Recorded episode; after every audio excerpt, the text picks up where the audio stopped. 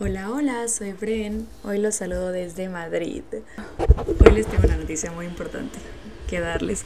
Creo que hoy es el día, ayer más bien fue el día más feliz de mi vida, hasta ahora. Ayer fue 11 de noviembre, 11 del 11. De verdad que, qué coincidencia. Van a pensar esta niña, eh, no sé, como que cree demasiado en la magia o no sé, pero es que es así como pasaron las cosas tal cual.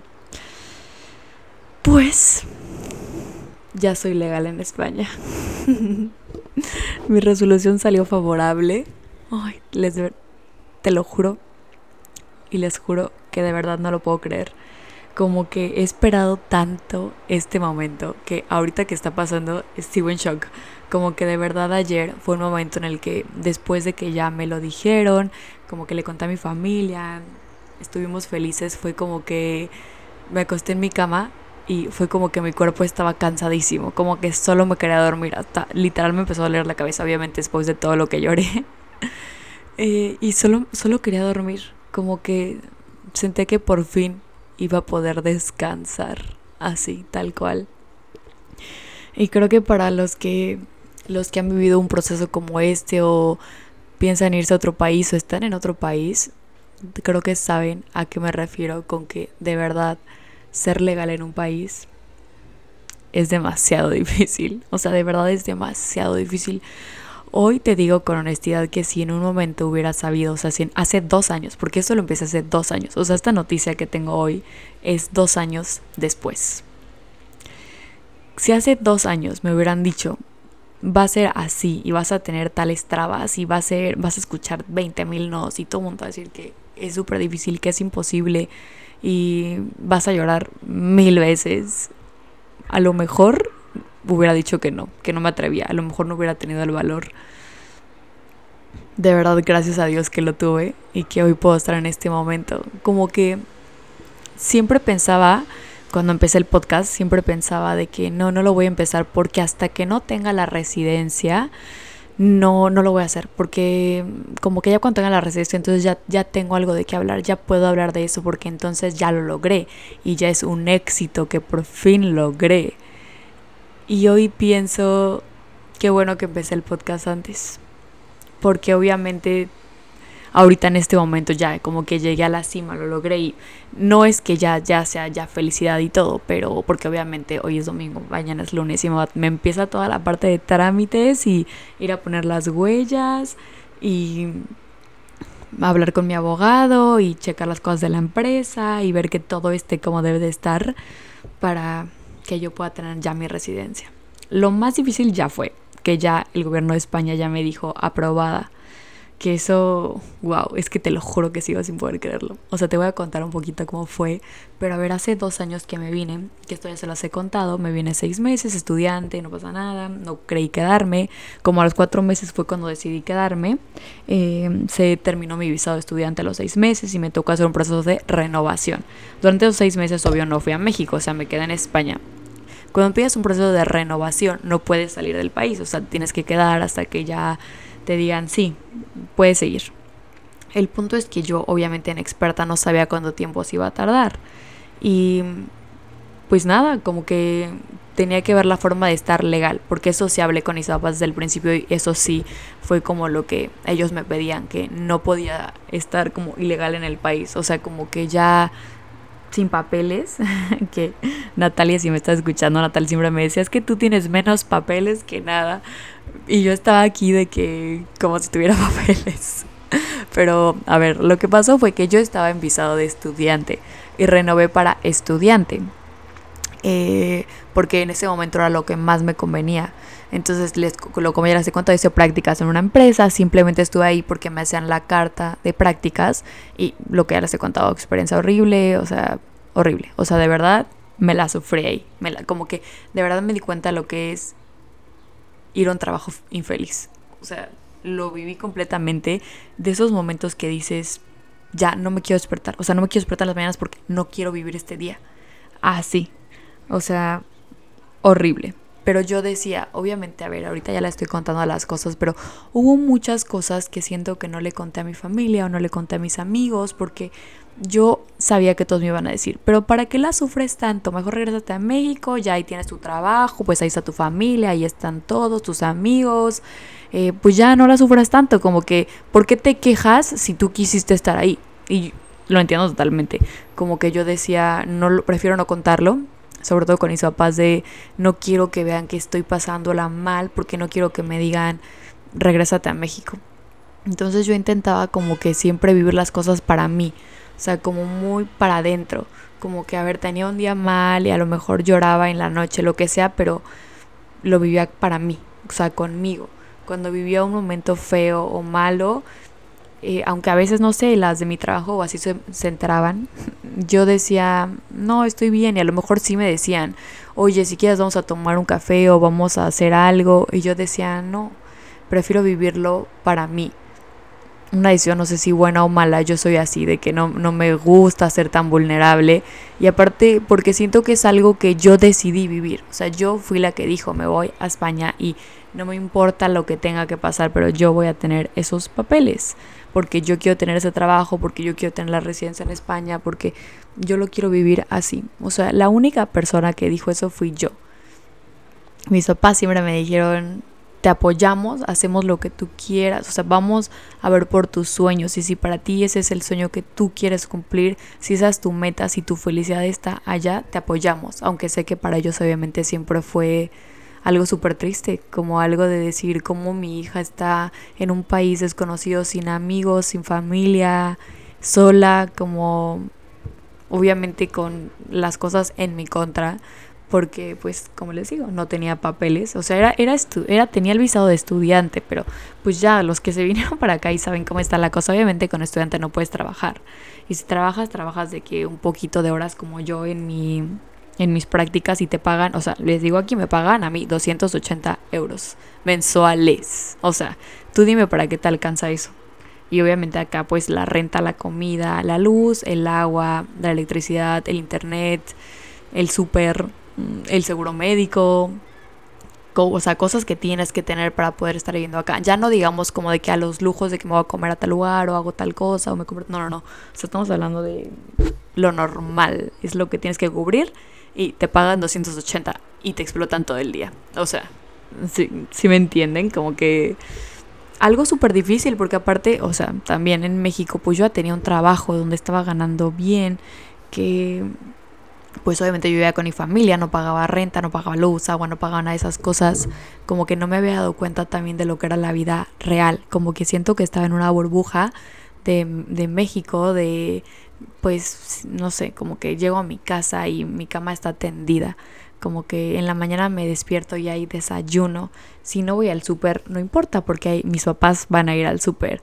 y siempre en mi casa va a haber algo de comer, a como que venirte acá y saber que, pues no, si tú no tienes súper, pues obvio no vas a comer, si, no sé, que me pasa mucho, que dejo las cosas congelando, si no las descongelo un día antes, o mínimo unas horas antes, pues que voy a comer porque está congelado y cómo descongelas el pollo en el momento.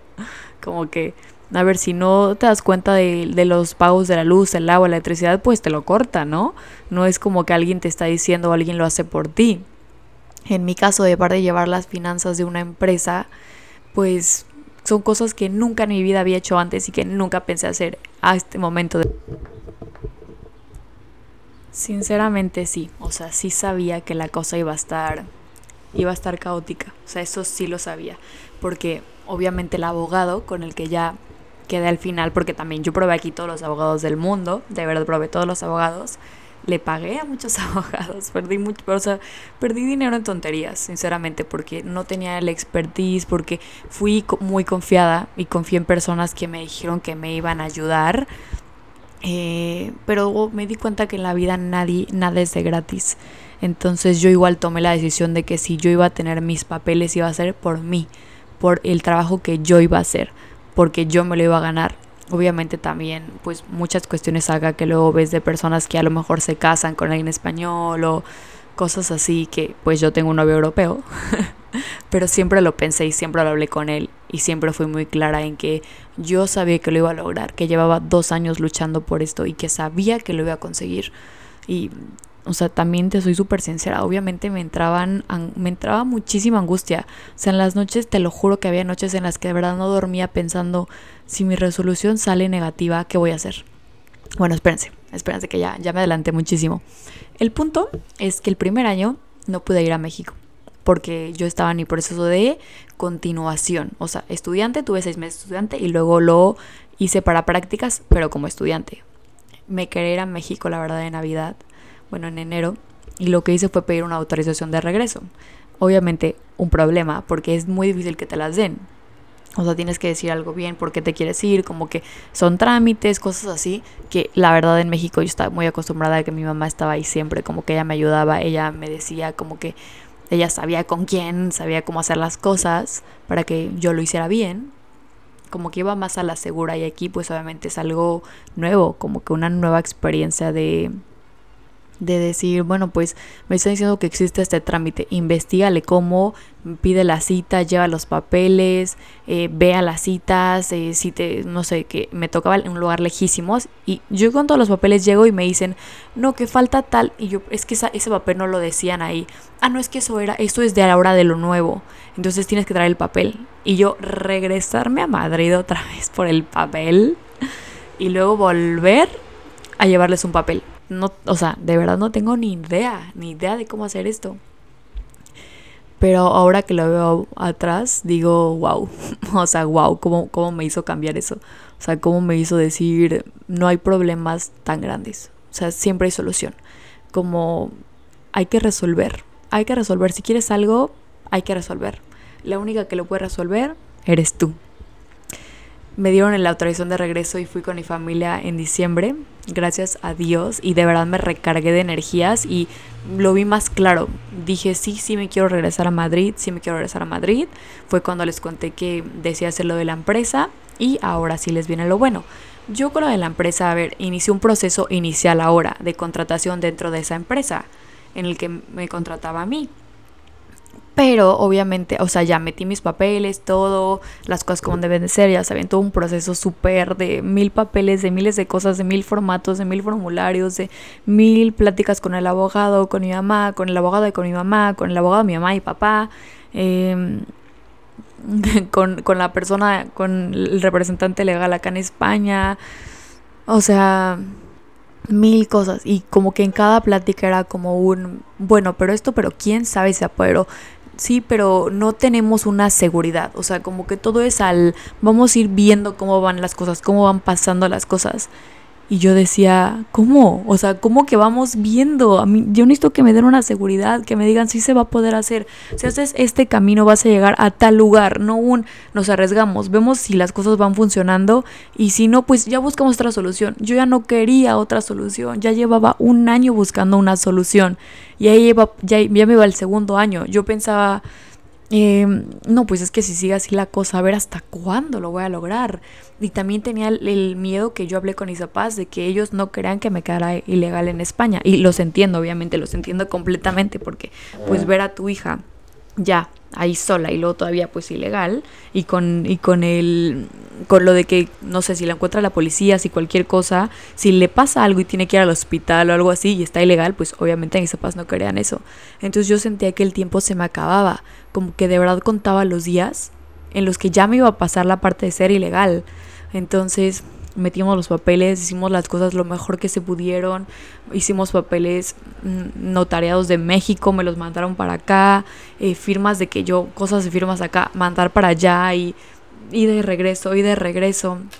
Eh, obviamente yo resolviendo acá, como que buscando las mejores oportunidades y también sabiendo al paralelo que, a ver, tengo una empresa que tiene que funcionar, que me tiene que dar, porque si no funciona, ¿cómo voy a pagar mi seguridad social? ¿Cómo voy a pagar mi salario? ¿Cómo voy a seguir pagando los abogados?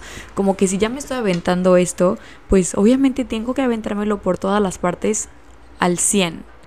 No, o sea, de verdad un estrés muy, muy cañón. Porque también ahorita que la empresa, gracias a Dios, ya está facturando y ya tengo clientes y las cosas van mejor, yo dije, imagínate que ahora me dicen que no, que el, que el visado denegado.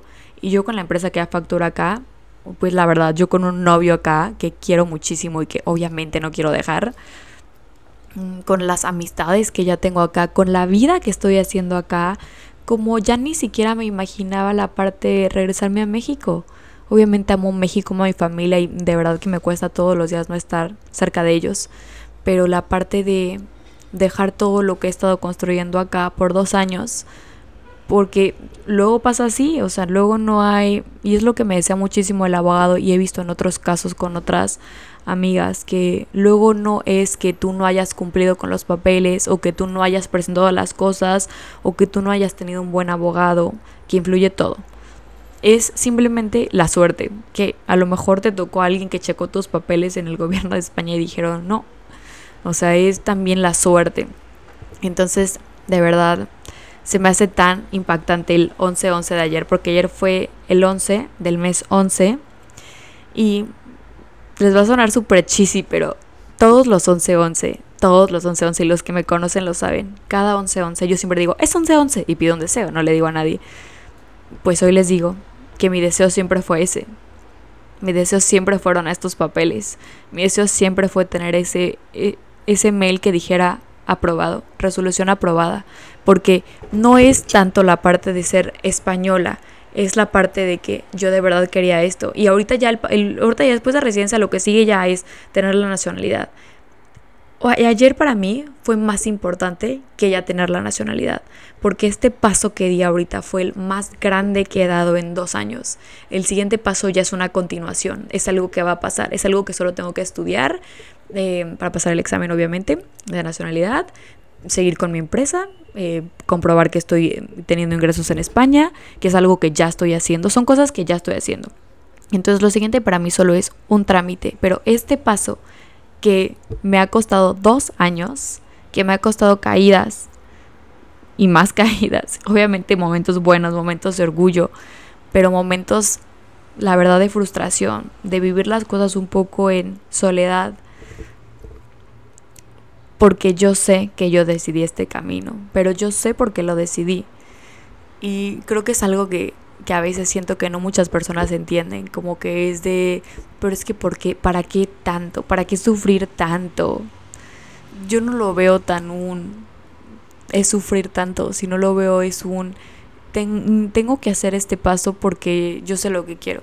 O sea, yo sé, yo sé el trabajo que quiero, yo sé lo mis planes. Yo de verdad sé los planes que tengo a futuro y yo sé que nunca me había sentido tan feliz como en Madrid. Aquí en Madrid se celebra mucho a la Virgen de la Almudena y la verdad es que yo, ustedes lo saben, soy una persona muy católica y de verdad que siempre pongo mi vida en las manos de Dios y, y sé que Dios sabe lo que es mejor para mí.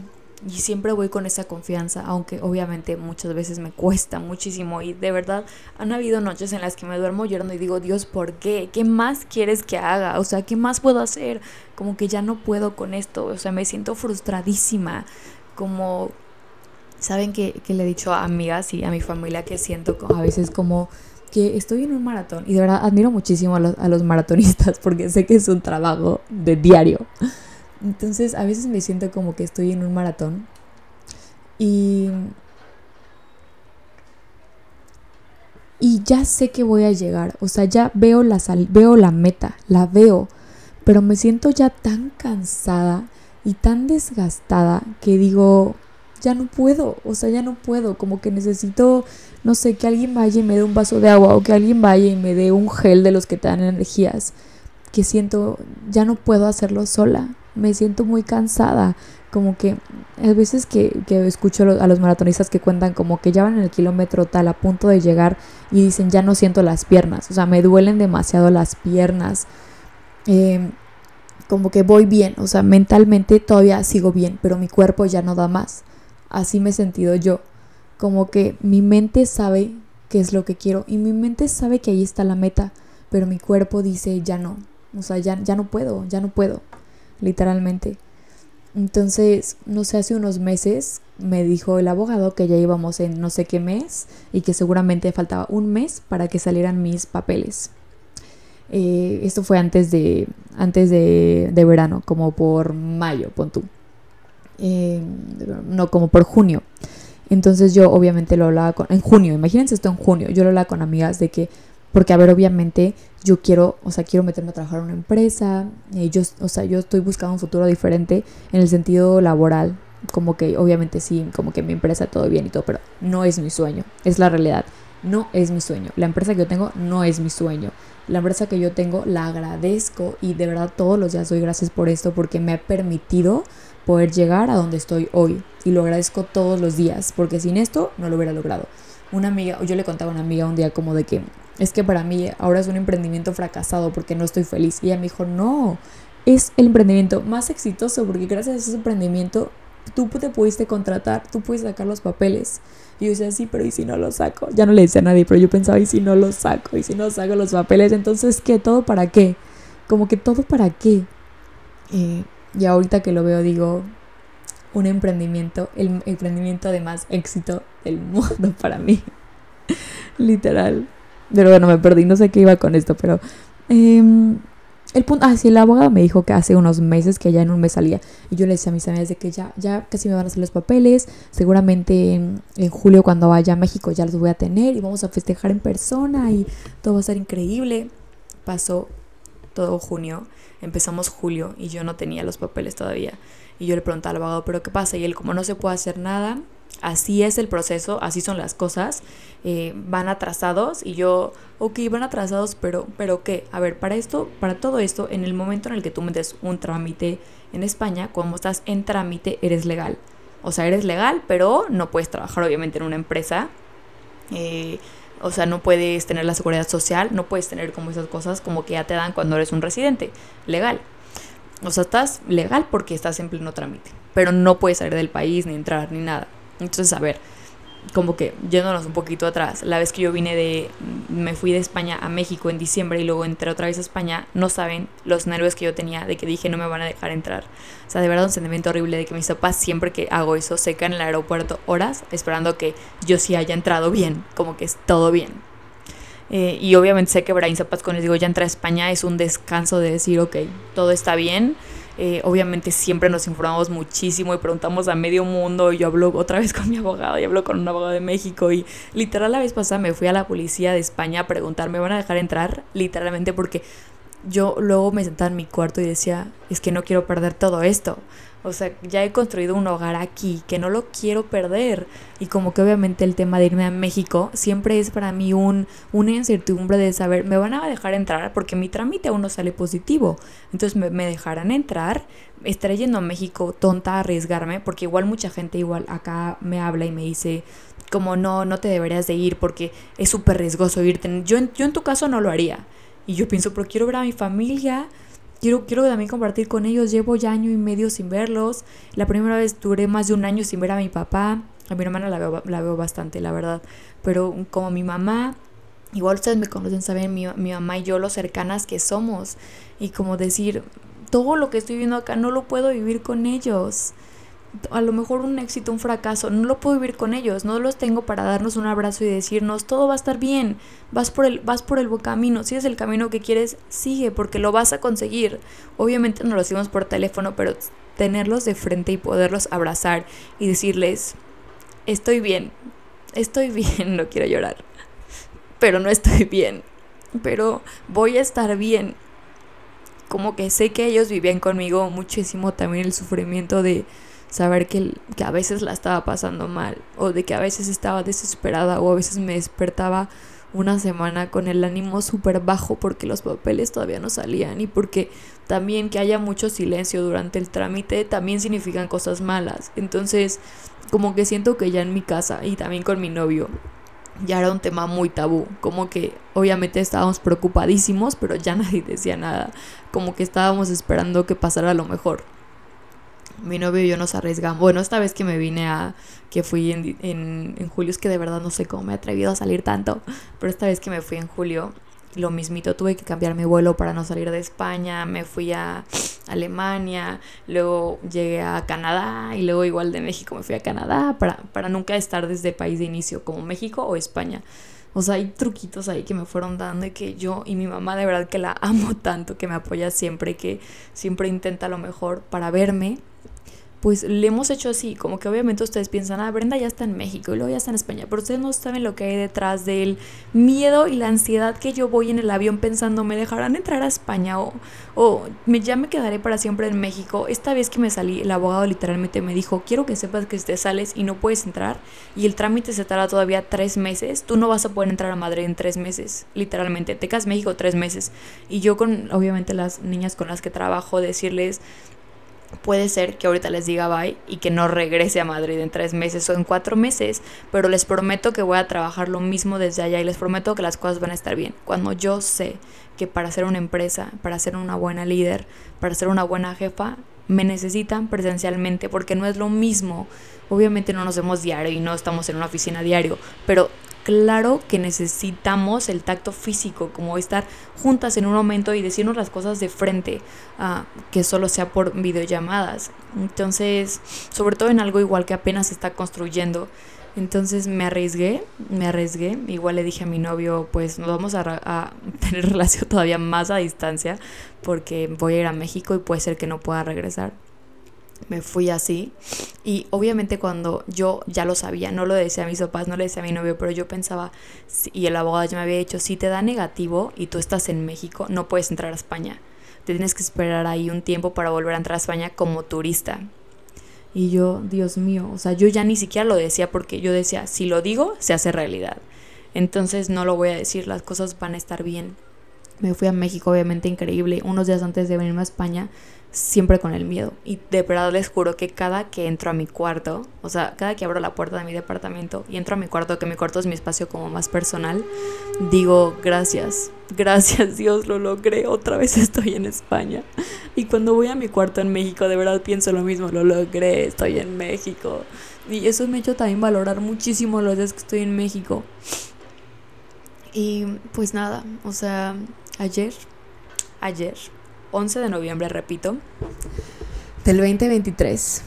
Estaba trabajando un sábado, como usualmente hago, y de la nada me llegó un mensaje de mi abogado. Así. Vi lo vi, yo tengo para que las notificaciones no se puedan leer, solamente hice el nombre. Y me salió Ignacio Abogado, se llama Ignacio. Ignacio, si me escuchas, gracias. Era sábado. Ignacio me dice, Brenda, ya tengo tu aprobado. El lunes te comento cómo procedemos. No, no, no, no, no. O sea, no, no, no. Es que no sabes lo que yo sentí. O sea, yo sentí que me iba a desmayar en ese momento. Dejé lo que estaba haciendo de mi trabajo. Y literalmente como que respiré y dije gracias. O sea, gracias Dios, gracias. O sea, gracias. No sabes lo que significa para mí esto. Significa más que tener el pasaporte español. Este es el paso que tanto estaba esperando. Ay literalmente lloré todo el día, como si ya fuera española. Porque yo sé todo lo que me ha costado estar acá. Yo sé todas las veces que le rogué a Dios que me hiciera fuerte, sobre todo que me hiciera fuerte. Y cuántas veces fui a, la Virgen de Almudena a pedirle el mismo deseo. Y cada vez que mi mamá o mi tía o mi hermana o mi papá o alguien de mi familia viene, siempre vamos. Y yo sé que todos le pedimos el mismo deseo para mí. Yo lo sé. y hace unos días fue el día de la almudena. La verdad es que a mí se me olvidó. Y una amiga que trabaja conmigo me recordó y me dijo, yo hice el día de la almudena. Yo digo que, así literalmente me dijo, yo creo que deberíamos de dejar las cosas que estamos haciendo ahorita e ir a verla. Y te voy a ser sincera. O sea, yo estaba muy cansada porque llevo unos meses estando muy cansada emocional y físicamente. Porque ahorita ya va a ser diciembre. Y yo me arriesgué con mi novio a comprar los vuelos para ir a México, porque para mí es muy importante que le vaya y conozca mi familia. Y nos arriesgamos. Y yo de verdad pensaba, me estoy arriesgando ahorita. Qué triste va a ser si me sale que no está aprobado o si no tengo todavía la aprobación. Y entramos a España y ahí lo dejan pasar porque él es europeo. Y a mí me dicen que ya no puedo pasar. Como que tenía eso en mi mente que decía, es que no, no, no, no puedo vivir eso, no estoy, no estoy lista para vivir eso. El punto es que, que fui con mi amiga a ver a la almudena y cuando llegué de verdad me dio como tristeza primero de pensar cómo es posible que no quería venir, como O sea, la verdad no quería ir por flojera, porque estaba cansada, porque era un día festivo en Madrid y dije, mínimo, hoy no tengo que hablar con clientes, no tengo que hablar con nadie, tengo que trabajar, pero desde la comodidad de mi casa, de verdad no quiero hablar con nadie. Y como que obviamente implicaba quitarme la pijama, vestirme e ir, que no me queda muy cerca. Fui y dije, ¿cómo es posible que por flojera no iba a venir? Y de verdad solo me paré y, literalmente le dije a la Virgen, no me dejes irme hacia México, no me dejes irme con esta incertidumbre, por favor. Como, de verdad, tú sabes lo que quiero, tú sabes lo que quiero. Como, no quiero vivir esto con mi novio. No quiero vivir ese, ese momento en el que ahí lo dejen entrar y a mí no. No quiero, no quiero regresarme a mi casa después de haber pasado unas navidades increíbles con mi familia y que todos estemos tristes porque me dijeron que no. Como ya es la tercera vez que me salgo así, sería demasiada suerte que lograra entrar normal. Y te prometo que el sábado, o sea, ayer, iba a grabar el podcast ayer, pero estaba muy sentimental y se ve que iba a llorar mucho. Entonces dije, no, no es un buen día para grabarlo. Pero es que de verdad grabo este podcast y les estoy contando toda la historia porque quiero darles ánimo a todas estas personas que a lo mejor me escuchan y que están en el mismo proceso que yo. Sí se puede, sí se puede, te lo digo. Las cosas para mí funcionaron porque no me rendí, porque fui muy perseverante y porque en los días que estaba más mal, decidí literalmente ponerme en manos de Dios y decirle que Él sabía lo que yo estaba pasando y que me ayudara con esto. Y hoy a lo mejor es mucho o es nada el paso que estoy dando, porque obviamente sé que se vienen más cosas, pero hoy para mí es un gracias a mis papás y todo lo que me apoyaron.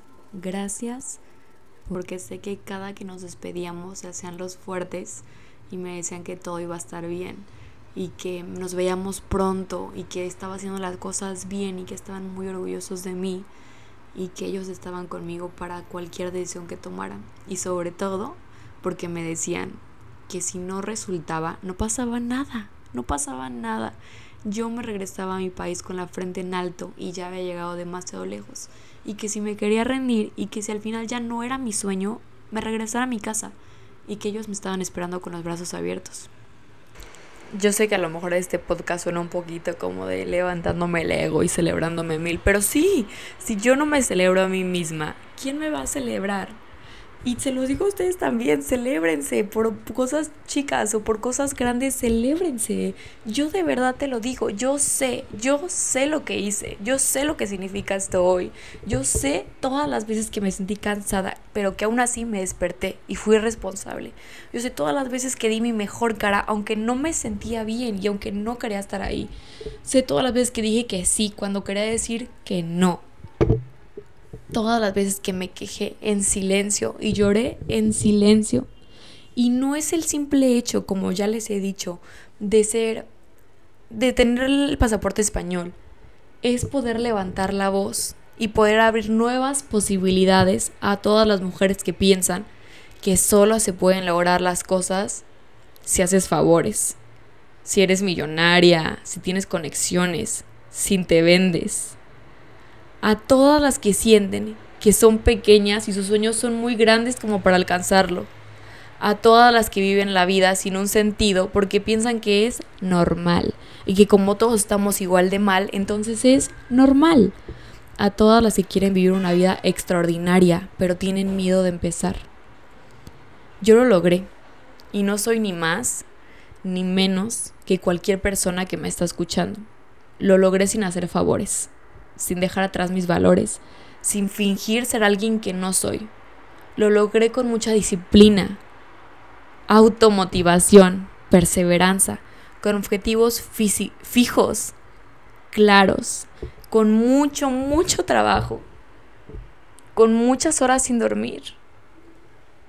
Pero lo más importante fue que lo logré por mí. Gracias también al apoyo de mi familia, de mis amigos, de mis personas queridas, de mi novio, que aunque a lo mejor yo no les contaba todos mis días malos, me mandaban un mensajito a lo mejor algún día que ellos no sabían que a lo mejor era cuando lo necesitaba, o algunas palabras de aliento, o un estoy orgullosa de ti. Lo, lo, estás haciendo, porque a veces no te das cuenta todo lo que ya estás haciendo, porque ya estás tan enfocada en lo que quieres lograr y no ves el sí, que se te olvida todo lo que ya estás haciendo hasta este momento. Entonces, quiero hacer este episodio para agradecerles, para contarles que estoy feliz, que me siento plena, que ayer me dormí feliz y tranquila, que ese fantasma que tenía atrás, diciéndome que a lo mejor iba a tener uno, se fue y que lo logré. Que ayer, 11 de noviembre del 2023, me dieron la aprobación para mi residencia. Los quiero, los quiero, los quiero. Nos vemos en el próximo episodio y muchas gracias a todos los que están aquí. Bye.